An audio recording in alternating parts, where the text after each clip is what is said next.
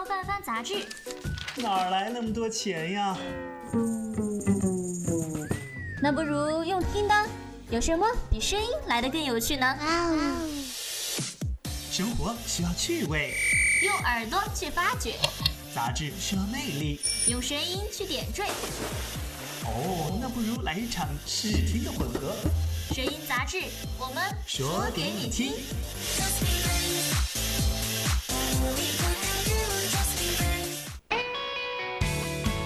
一天，放松一下心情，欢迎收听声音杂志。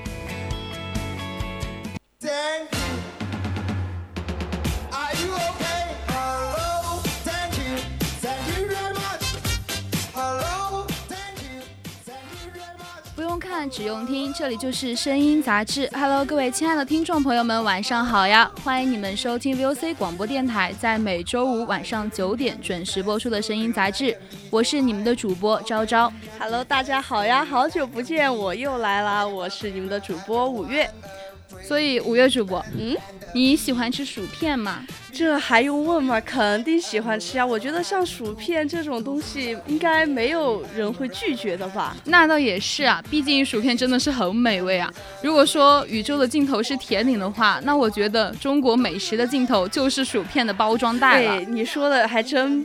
真是非常不错，我觉得你说太对了，这也是我无数次在那个超市货架前徘徊震惊，而且试图消化这份震惊之后呢，得出的又是一个算是嗯宇宙真理的东西了吧？宇宙真理可还行？难道不对吗？不然你怎么解释呢？为什么一袋小小的薯片要要以那么多花里？胡哨的样子在超市的货架上争奇斗艳，而且还要用各种各样的全新口味，不断的撩撩拨我们的好奇心呢。也是啊，就事到如今，从前从从前的什么软萌樱花味薯片，到现和那个原料抹茶味的薯片的较量，我觉得可以说是在薯片口味一零一的竞争激激烈竞争中，也算是。老痒痒了，我觉得好像没有掀起什么轩然大波，好像我记得这两种味道都是季节限定的。我当时去买了那个樱花味儿的，我真没尝出来樱花味儿原来是这个味道，我怎么不知道呢？反正我是什么都没有买过的。那个我跟你说，我跟你虽虽然你没买过，现在你也买不到了，因为它季节限定。那个抹茶已经没了是吗？对，已已经没了。抹抹茶味儿是嗯一点点的抹茶味道就。嗯，剩下全是那个盐的味道，你知道吗？没什么吃头。所以说就是不好吃了呗。那我就更不想去买它了。是啊，我真的不不知道哈。像这种口那个薯片的口味，不是一直在出新的口味吗？所以以前的肯定是和现在没有法比呢。所以啊，我们今天就是想要和大家一起吐槽一下那种薯片的魅力呀。我真的是快在薯片里吃完中国八大菜系了。没错，那听众朋友们呢，可以通过加入我们的 QQ 听友私群二七五幺三幺二九八来和我们的主播进行互动。还可以艾特 VOC 广播电台，留下你们的精彩评论。不仅如此呢，你还可以在荔枝蜻蜓平台上搜索 VOC 广播电台，也是可以在微信公众号上面搜索 FM 一零零青春调频，就可以收听到我们的直播节目了。那今天我们的声音杂志呢，首先还是为听众朋友们送上一份一吐为快的微吐槽。当然，如果你们也想要吐槽的话，也可以在群里发发你们的精彩评论哦，让我们也看一看你的精彩吐槽。对，我想听。听听小听众朋友们对薯片的口味是怎样吐槽的？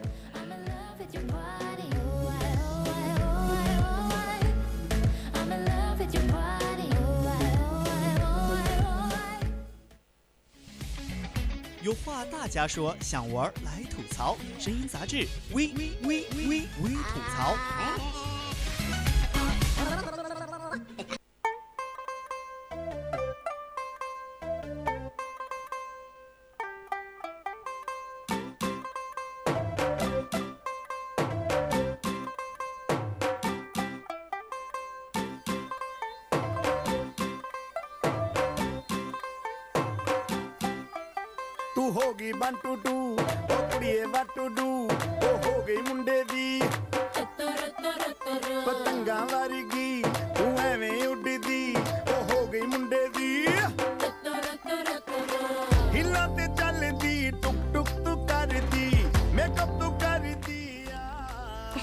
刚刚我们也是有说了，就是薯片出了很多种新口味嘛。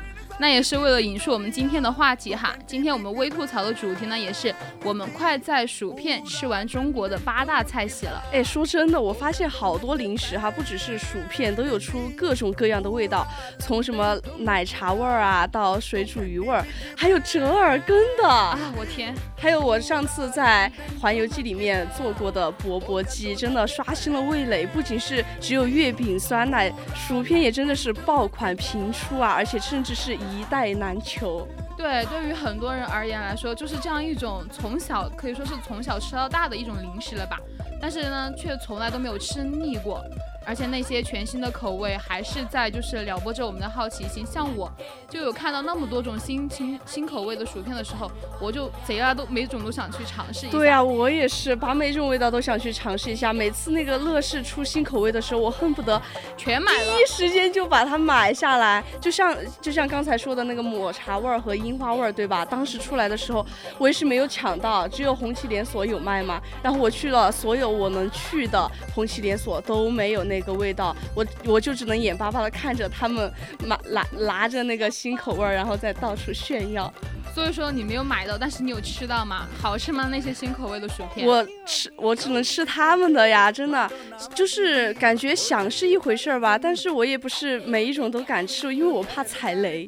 所以我也是怕踩雷，所以说才问你呢。哎，你是什么意思？你是让我给你排雷吗？我是我是专门给你排雷的吗？你怎么这么心机啊？啊，你这样算算计我，你的良心不会痛吗？不好意思，本人没有良心，所以并不会痛哈。但是你也得理解啊，毕竟它的口味是真的多。如果给现在的就薯片一个研发实验室的话，那我觉得他肯定是恨不得把全中国的厨房都给搬过来了。何止是全中国呀？我觉得他。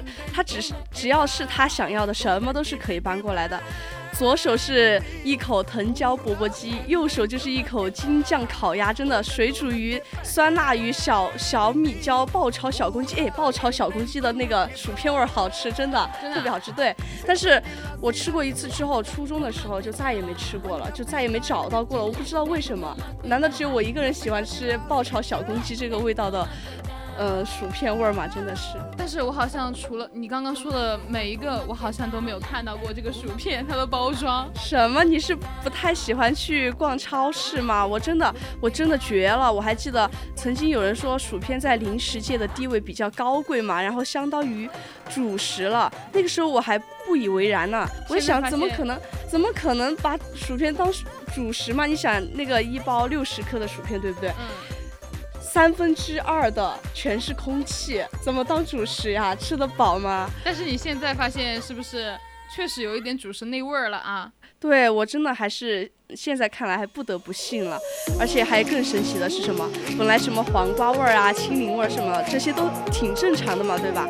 是可以接受的。但是我是真没想过，像现在居然出了大白兔、奶糖，还有辣卤鸭脖、咸蛋黄肉粽这些小吃的味道，居然也能成为薯片口味，我真的太牛了！只能想象，只能说这些研发者太牛了。对，我也是没有想到，甚至连我们喝下肚的什么酸。奶茶呀、乳酸菌之类的，他们的口味都是没有逃过薯片的觊觎的，完全都没有给我们反应的时间。而且我实在是想不明白，为什么有些零食啊，会有一种专门的有芥末味的，他他把那个味道做出来，真的会有人去买吗？嗯，还真有，我真买过。你真的买过？我买过，就是吃到嘴里会有。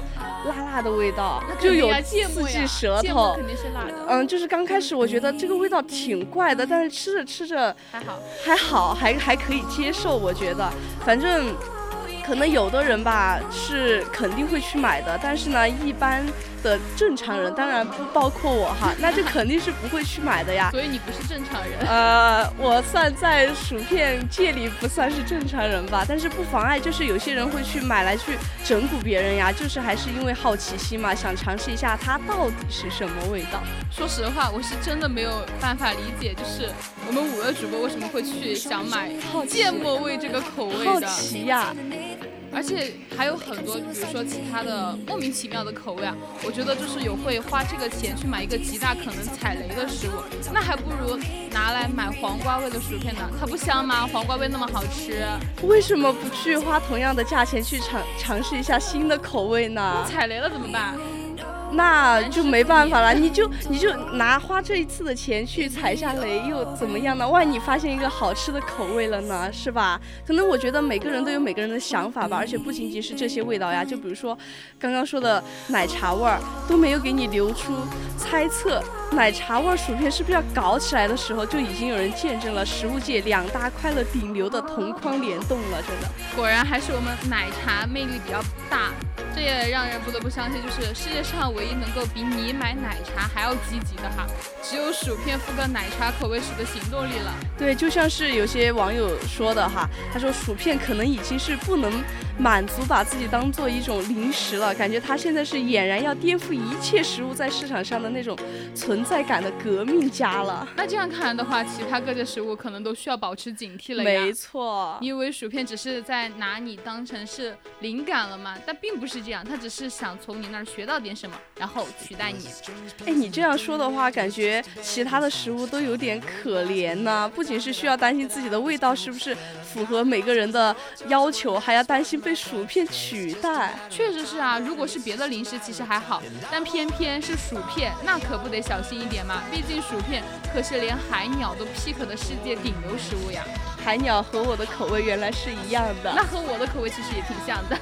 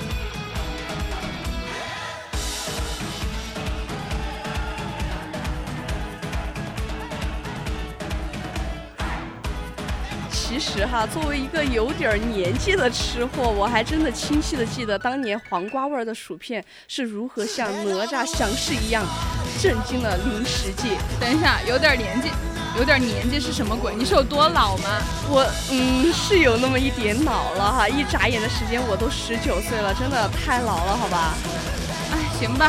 但是话说回来，我也是没有想到，就是在这短短几年的时间，就有无数的人完成了从这也能吃到我还能吃的一个转换了。对呀，我现在都还记得当初有一个老老哥的那个表情包，他第一次尝试黄瓜味薯片的时候，就在经历过从味蕾窜到天灵盖那种美妙的体验之后，终于心甘情愿地加入了薯片神教内部的新兴派别——黄瓜味薯片永远的神啊！哎，不好意思，其实我也是这个派别的资深教徒。我感觉我凡是买乐事薯片的话，必买黄瓜味的。我觉得它这个味道是真的很好吃。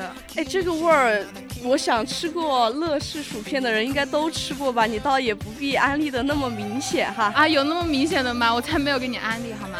我我这是在给我们听众朋友安利，OK？行行行，你你说了算好吧。所以说呀，就是看来我们招招主播也是薯片大户了呀。那是呀。所以啊，我觉得或许这是来自薯片星球对地球的一种阴谋吧。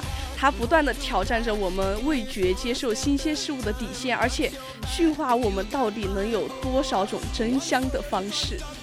方式有多少种我是不知道哈，我只知道从薯片出现到现在，我们一直都是就是有把它们弄得很好吃，就是想去尝试各种味道对各种都来，味道都想对吧吃它的我觉得像研发这种新口味的人真的太牛了吧？什么？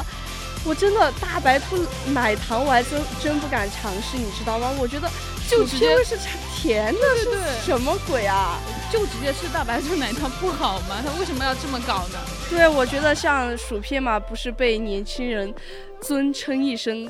肥宅快乐片嘛，嗯然后在名片上与肥宅快乐水平背的时候呢，你就该知道它存在的意义真的是已经站上了名为快乐的制高点了，其他嗯啥都不重要了，好吧？不得不说，如果世界上就是有一种职业叫薯片试吃员的话，我毫不怀疑他将就是拯救数以万计没有梦想的咸鱼年轻人。比如说你和我嘛，我觉得我特别愿意去当这个试吃员，是只有你好吗？我像是没有梦想的咸鱼年轻人吗？不像吗？我明明是没有梦想的咸鱼好吗？和年轻人沾边了嘛？嗯，这那也行吧，老年人。不过说真的哈，像这种超爱吃薯片的人来说，比如说我哈，薯片真的是又又又又又有新口味了，扶我起来，我还能吃。这大概就是像我们这种人在生活中仰卧起坐的最大的动力了。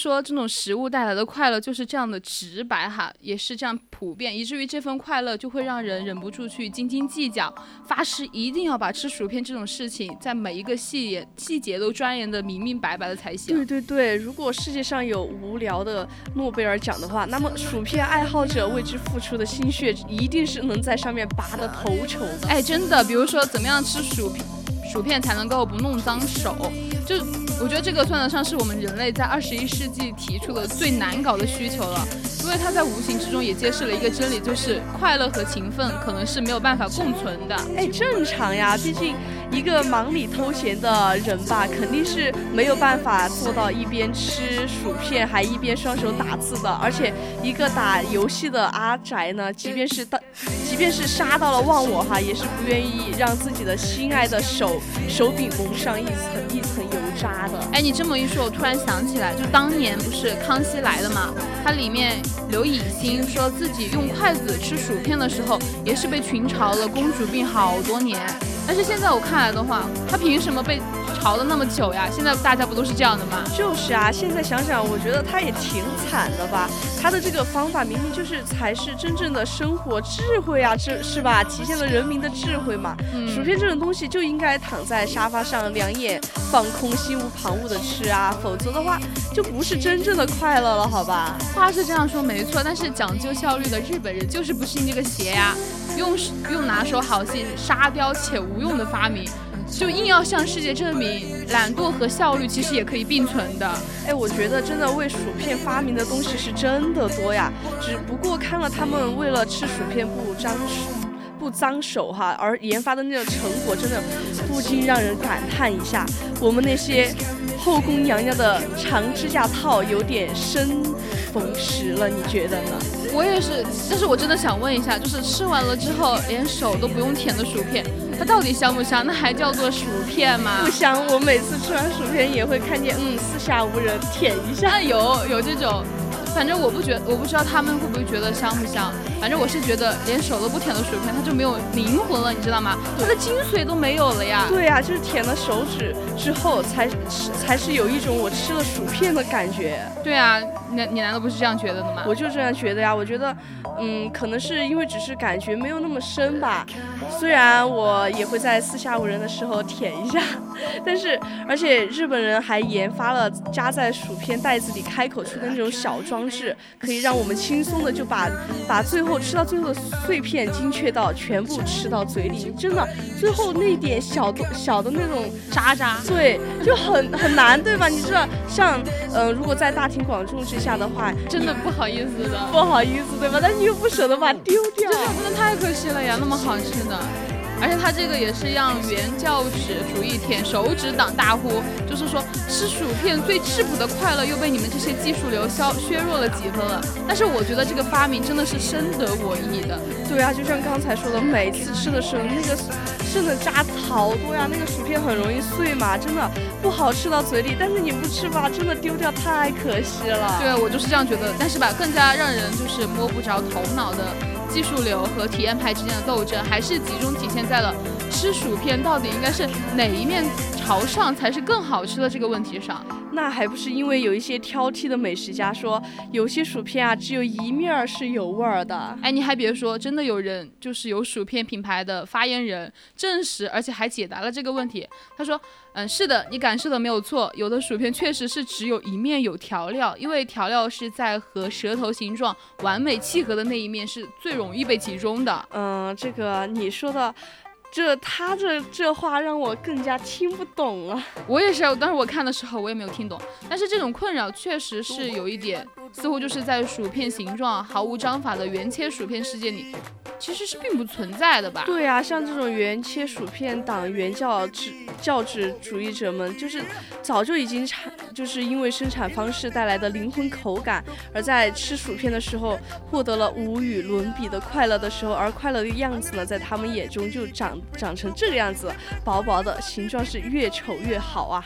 对啊，就比如说在他们眼中，主要是不是有些时候不是为了吃，哪怕是听到那个咔哧咔哧的声音也挺好听的，也觉得很满足了。对呀、我觉得像吃薯片的时候，我就会有时候，嗯，不是很无聊嘛，然后一个人在那吃薯片，我就会在那想，嗯，认真的听，就是发神的时候，就会听到我自己嚼薯片的声音，就感觉，嗯，这个声音还蛮好听的。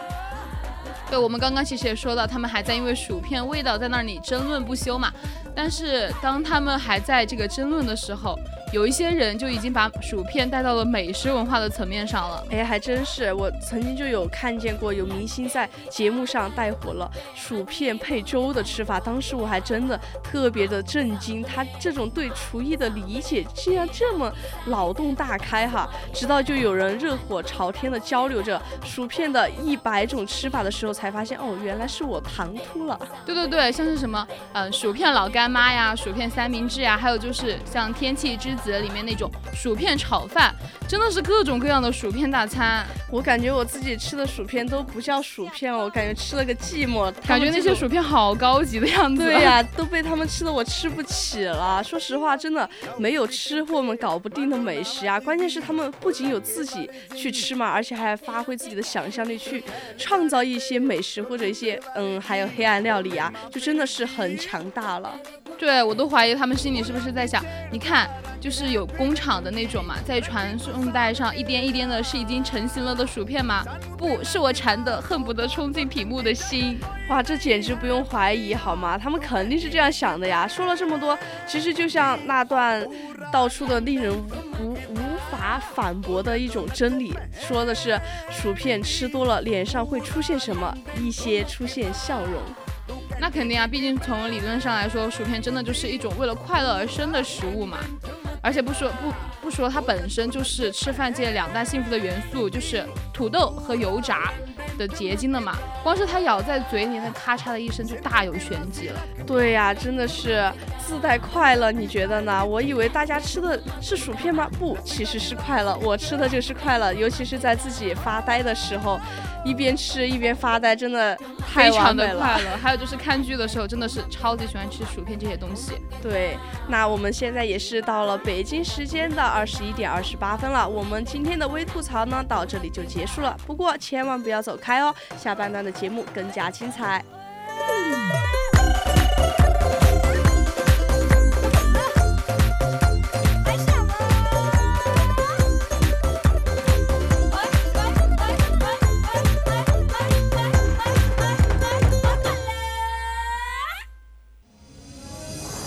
点亮眼睛，唤醒耳朵。这里是声音杂志。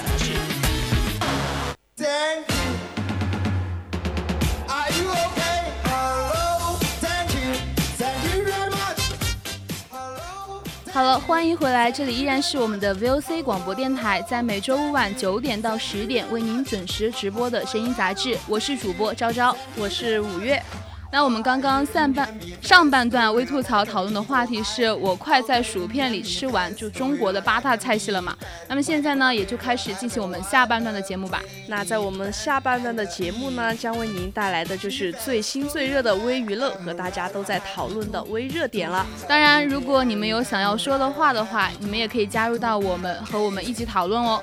对，你可以加入我们的 QQ 听友四群二七五幺三幺二九八，和我们一起互动。同样呢，你还可以在微信公众号上面搜索 FM 一零零青春调频，或者在微博上 @VOC 广播电台。或者听众朋友们也可以在荔枝 APP 和蜻蜓 APP 上搜索 VOC 广播电台，关注并收听我们的节目。没错，那接下来呢，就让我们一起来看看今天有哪些微娱乐吧。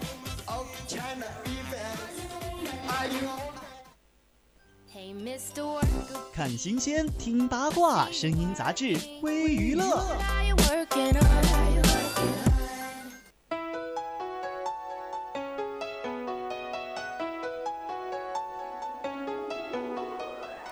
那我们今天为大家带来的第一条微娱乐呢，就是撒贝宁做家教教的太好被辞退了。第一次听说是因为做事情做的太好被辞退的哈，真的是长见识了。我是我是想去把这一件事做好，还是心有余而力不足呢？对你想想，撒贝宁是普通人嘛，他可是保送的北大哎。当他的同届都还在奋战高考的时候，他还一个人在操场上打篮球，真的很孤独，好吗？说的也是，老师上课对他唯一的要求应该就是别打扰其他同学了吧？还真的是木了。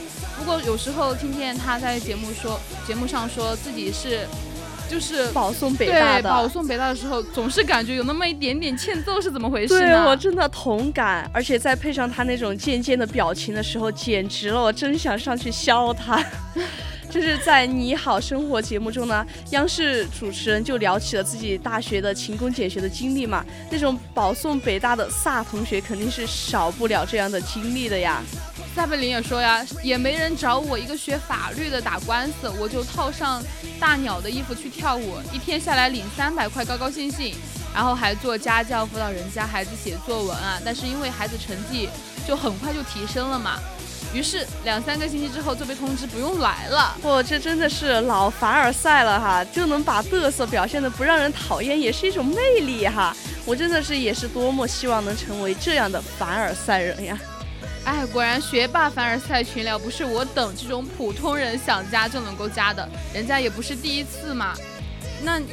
你人家不是这样第一，就是那样第一。你说说，你在什么方面是第一呢？呃，干饭第一可以吗？算了，哎呀，我也就是想想，像这种高级座谈会，我是没有机会了，旁听都没有我的份儿。说真的，但是我觉得，要是当时我的辅导老师是萨老师的话，我说不定还能够争取一个旁听的票啊。我觉得你可以做梦，你觉得呢？做梦挺快就实现的，我相信自己呢。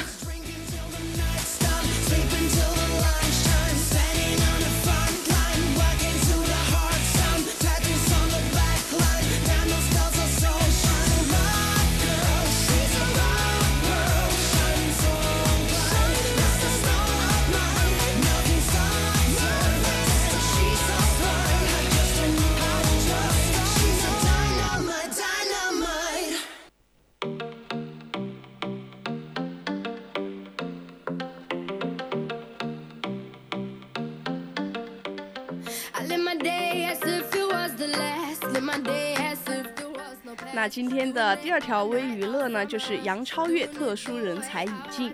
其实抛开杨超越她实力的问题，光看人生进阶这一块，估计就是谁见了都得承认，这个妹子真的是扭转扭转了自己的人生啊！对啊，像她早早的就进入社会打工了嘛，后来还带着全村的希望去参加选秀，最终呢还以第三名的好成绩进入了女团，也是不负全村人的期望啊！还是这女生瘦瘦小小的个子，还真的是承担了太多太多啊！人生虽然说一下子就实现了连级跳。但是，超越妹子也是相当的清醒，不谈恋爱，只想挣钱，时刻谨记自己就是尚未买房。哎，我有想到他在一个综艺上面说，他说谈就是谈，当时他们有谈到恋爱的这个话题嘛，就有 cue 到他，他连忙结结巴巴的说，他说我还要多工作几年呢，还没买房呢，这反应能力真的也是没谁了。看来为了买房，他也是努力努力再努力啊。近日来，他也是被爆出就是注册了新公司，然后个人持股竟然占了百分之九十九。除此之之外，还有。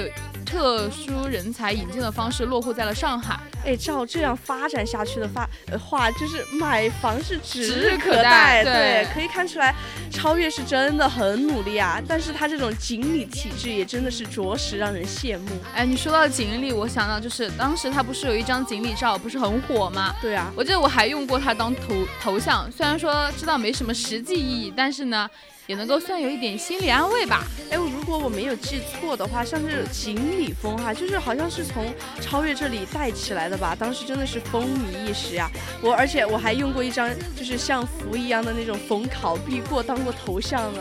其实真不能够说是我们迷信，就好像这是存在在学生圈的一种传统吧。一到考试季节，空间里就会多了好多被逢考必过这种刷屏。对，每次考试之前。所有人都是转载转载转载，每连着好几条，全是对，都是这样。对，全是一条，就是嗯，同样的逢考必过，求求你了，什么呃转转转载这这条，说说必过必过，对，都是会挂，真的。其实比但是比起转发逢考必过的话，我是更希望拥有像超越这样的锦鲤体质呀。那谁不想拥有呢？love.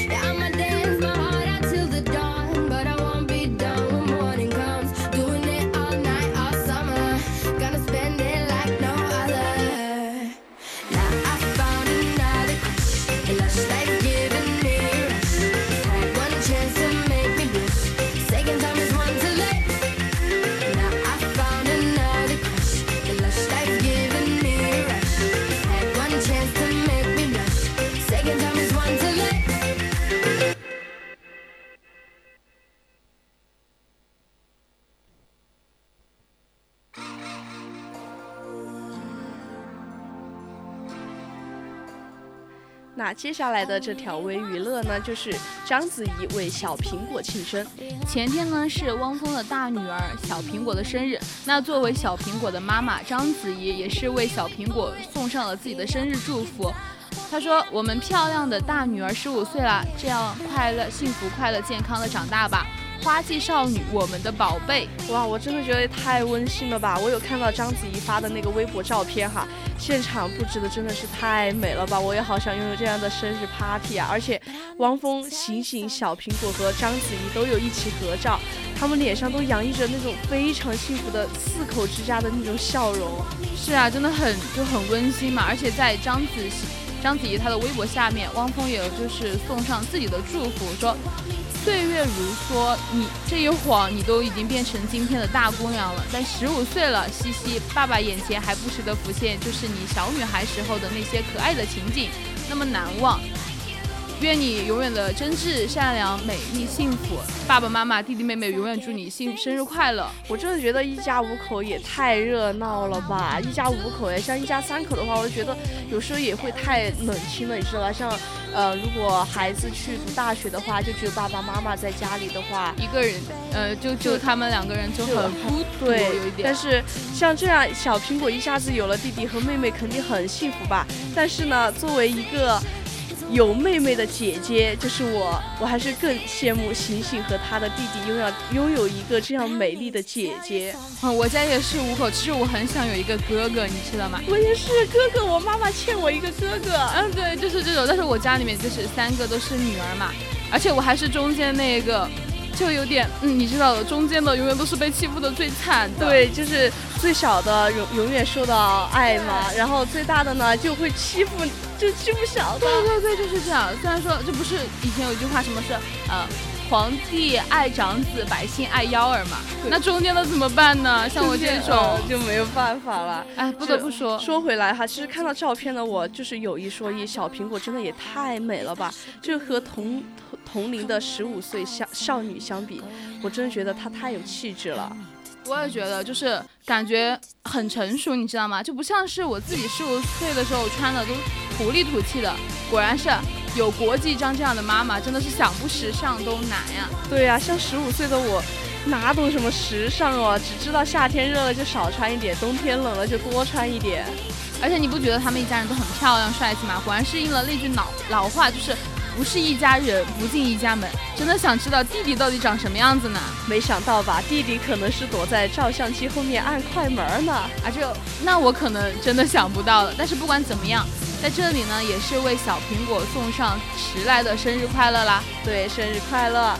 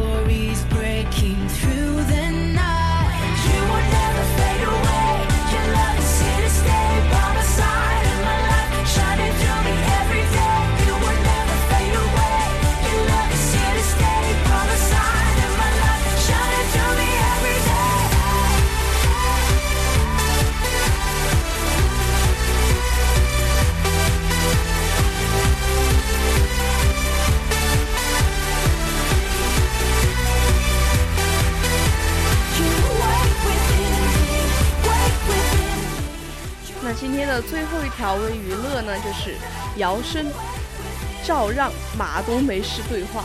说真的，看到这个视频的时候，我真的有被笑到。好好的一个 vlog，居然就被他们拍成了一个搞笑的电视剧了。我现在不允许没有人看过姚琛、赵让的神奇马冬梅式的对话哈，简直是让人笑到头掉。什么白毛玉，白什么什么盘龙，白忙了。哇，今天的快乐瀑布真的有 get 到哎。我感觉他们是来了一段即兴表演 freestyle 吧。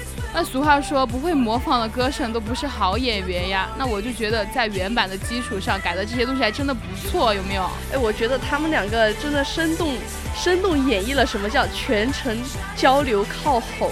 姚琛的白毛玉听在赵让的耳中就变成了什么什么毛白盘龙白忙活了。这样声嘶力竭的对话真的是不该，真是不该知道心疼谁的嗓子呀。哎，那也没办法，而且照让他就是嗓子也本来也挺小的，这样嘶吼我都很担心他之后唱歌会怎么办了。嗯，那就只就是这就是他自己的问题了。哎，不管怎么样说，看他们这个真的就是觉得。他们这个对于那个马冬梅式的那个对话，我感觉是有过之而无不及的。我觉得当时马东梅师的那段对话吧，就有让我笑到，但是已经是挺搞笑的，这个更搞笑。对啊，就是感觉改良版之后吧，有超越原版的那种感觉，但是我觉得原版还是经典呀。对，但是我觉得至少说这学期的话，我是已经能够记住他们那个白毛玉。停车场了，对，已经能够记住了。我脑海里，我真的那天看完他的视频之后，晚上睡觉的时候，睡前不是还要进入几要几分钟才能进入深度睡眠吗？脑海就脑海里都有那个白毛玉停车场，白毛玉停车场真的是难为他们两个耳朵不好的少年了。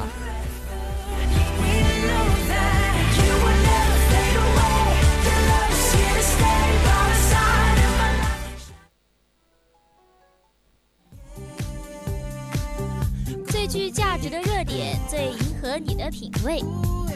接下来是微热点。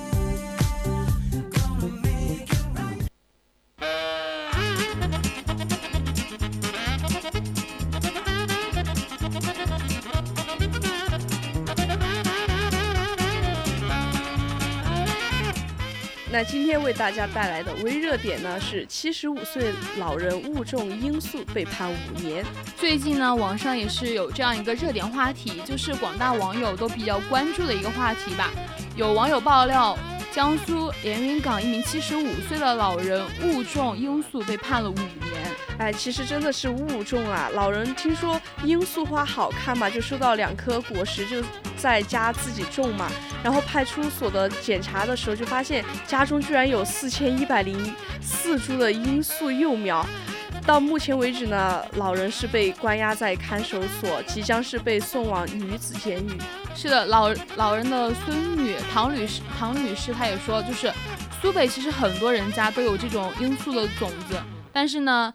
直到被抓的时候，她奶奶才知道罂粟是毒品而不是花。而在家中呢，罂粟花这个种植面积其实也是只有。一平方米，哎，最开始听我听到这个消息的时候，我还是挺难受的。毕竟老人家年纪都那么大了吧，七十五岁了耶。对。但是呢，不管怎么样，确实也是犯了法嘛。法律面前人人平等，真的。对，确实是法不容情呀。不过在这一方面，我们做的就真的挺差的，因为有很多老人真的是不是法盲，就会在不经意之间就去触动法律了，而且都那么大岁数了，多少还是真的有点可怜的。对啊，像在以前有，呃。连云港海州区法院一审判决李老太有期徒刑三年，缓刑三年。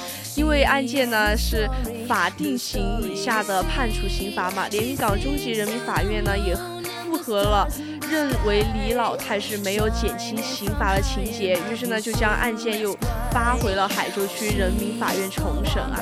而且李老太的孙女唐女唐女士就是说，李老太在海州区当家当地的一家养鸭场帮忙，因为就是觉得罂粟花开花很好看，所以说就在养殖场附近种植了罂粟。而且也有消息爆出说，连云港是多位六旬以上的老人在今年三四月都被。查获了有种罂粟，而且被基层法院都有判刑，罪名多是非法种植、毒品原植物罪啊，以缓刑罚金为主。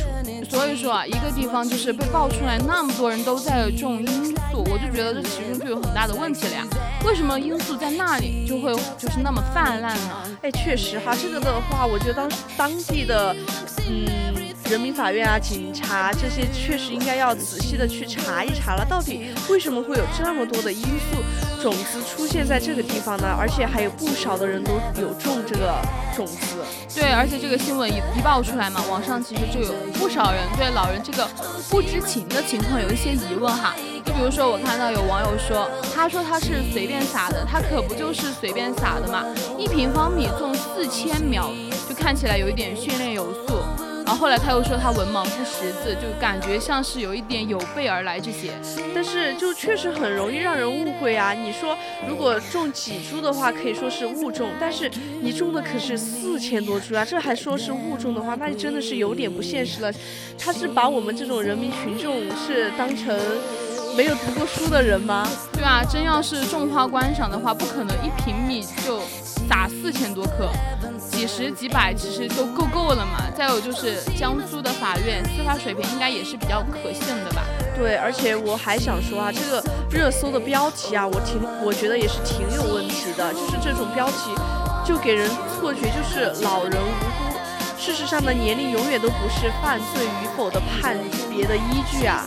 哎，但是退一万步讲，就算是误种嘛，法法律最后也是看后果的呀。他也不会因为就是你不懂法就豁免罪责啊。所以说，真的还是得多需要学习一些法律，才能够知道法律，然后不去犯法。我发现现在很多的年轻人都是以为老一辈的人不懂罂粟。我想想，如果不懂的话。那毒贩都不用自己搞原料了，好吧？农村一洗脑一洗脑的话，大家都帮着种，然后被警察查出来的话，就说啊，我不知道呀。对，这个时候我觉得什么不知者无罪就完全说不通了。但是有有一些网友真的有一点键盘侠了。又不就是说，又不是你家人吸毒，大家当然可以就是站在道德的制高点上抨轻抨重嘛。法不容情是没有错，但是愚昧无知才是更可怕的，更要剔除的。因为管得严，其实才不会出事。对，事实就是我感觉有的观点就挺迷的。别管是种四千株，看起来有多么的少，就像是农村的一些老一辈人，怎么可能不知道自己种的是什么呀？如果是年轻人的话，还说得过去。就是啊，再说了，为什么要相信片面之词而不相信就是调查结果呢？说是看到邻居家种着好看，所以要了种子，但是他判决只判决了他自己，没有判决邻居啊。所以如果说真的是邻居给了种子的话，那肯定是一起出事啊。所以说，就很有可能是家属在撒撒谎嘛。那指不定就是从哪儿来的种子了。对啊，我觉得像这种知法还要去犯法，真的有一点过分了。对，有点过分了。不不要仗仗着自己是老人就可以胡乱来，真的。我觉得真的现在有不少的老人都在种这个罂粟嘛，他们不是不知道，但是呢还是会去种。就比如说之前有在网上爆出说有人种罂粟来煲汤的。对啊，有这样的，但是呢。在这个话题上，各种上纲上线批评老人呢，其实呢也是大可不必，因为在现实生活中，很多法治观念真的都很淡薄，不只是老年人，而且这个老人很可能是知道那个是罂粟的，但是不知道种罂粟是犯罪的，总想着在自己家种棵花而已嘛，又不是制毒，对吧？就是就想着它好看也没事儿，要是有谁跟他说种罂粟要得。坐牢的话，我觉得他可能就懂了。这都是大多数老年人的一个生活写照了吧？因为他们其实晚年生活真的是很枯燥，种植花草就是成了他们最能够打发时间的一个活动了。那如果这位老人的亲人能够更多的关心、警惕的话，那这件事我觉得是完全可以避免的呀。所以啊，这其中是除了老年人他的一种无知之外，你儿女也是很大的一种原因，要多关心一下嘛。对他如果能够就是比如说常回家看看嘛，那他肯定能够发现母亲种的花是不对劲的。那到时候再上网查一下，验证一下自己心中的这个猜想，提前就把它给拔了，那也不会有之后的事儿了呀。但是你我我发现哈，就是现在很多年轻人他也是分不清这是什么罂粟花呀什么的。哎，对，所以说现在年轻人真的就应该还是得普及一下法律知识。虽然说。罂粟花确实是挺难分辨的，比如说就是和虞美人这种花嘛，他们就感觉挺像的。但是只要你是去了解它了的话，那你肯定还是能够分辨出来的呀，因为每一种花它都不一样嘛。那倒也是。不过不管怎么说的话，就是还是分辨了还是才比较好吧，对吧？说实话，其实我也是不太能够分辨的。但是之后的话，我我看来得得去好好的补一补这个罂粟花到底长什么样子了。对，真的法律方面这个真知识是真的不能够落下，就不怕一万，只怕万一嘛，多准备一些肯定是没有错的。对，反正。一定要多知道一些法律问题才行。对，好了，那现在呢就已经到了我们北京时间的九点五十六了，节目在这里呢也要进入尾声了。下周同一时间，欢迎大家继续锁定我们的声音杂志，我是主播昭昭，我们下期再见。我是五月，拜拜啦，各位。